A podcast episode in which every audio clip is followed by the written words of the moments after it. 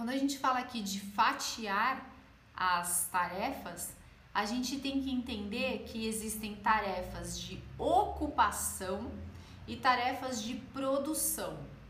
Lu, mas o que, que são tarefas de ocupação e de produção? Vamos lá, você tem um objetivo. Se você vai fazer alguma tarefa que te aproxima do teu objetivo, você está numa tarefa de produção. Então você está sendo uma pessoa produtiva.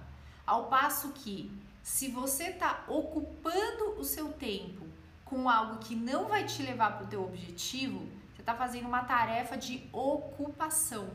E essa é a grande diferença, porque tem gente que tem agenda lotada de tarefas para fazer, mas são tarefas de ocupação. Ocupa a vida da pessoa mas não traz resultado.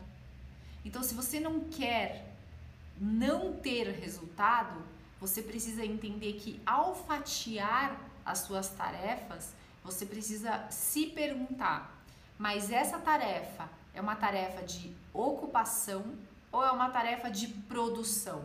Se ela for uma tarefa de produção, manda bala, vai em frente. Agora, se ela for uma tarefa de ocupação, reveja se você realmente tem que colocar lá dentro da sua agenda, dentro dos seus preciosos minutos que você tem, dentro das suas 24 horas. O seu tempo é precioso. Então, sempre se pergunte: essa tarefa me aproxima ou me afasta do meu objetivo?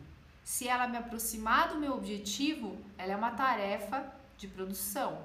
Se ela me afastar do meu objetivo, porque ela vai me tomar tempo e eu vou demorar mais para chegar no meu objetivo, lembra do SMART? Você colocou um T ali. Se você vai demorar mais para chegar nesse teu objetivo, no tempo que você determinou, você está fazendo uma tarefa de ocupação. E isso não vai te ajudar a ser uma pessoa mais produtiva. Certo?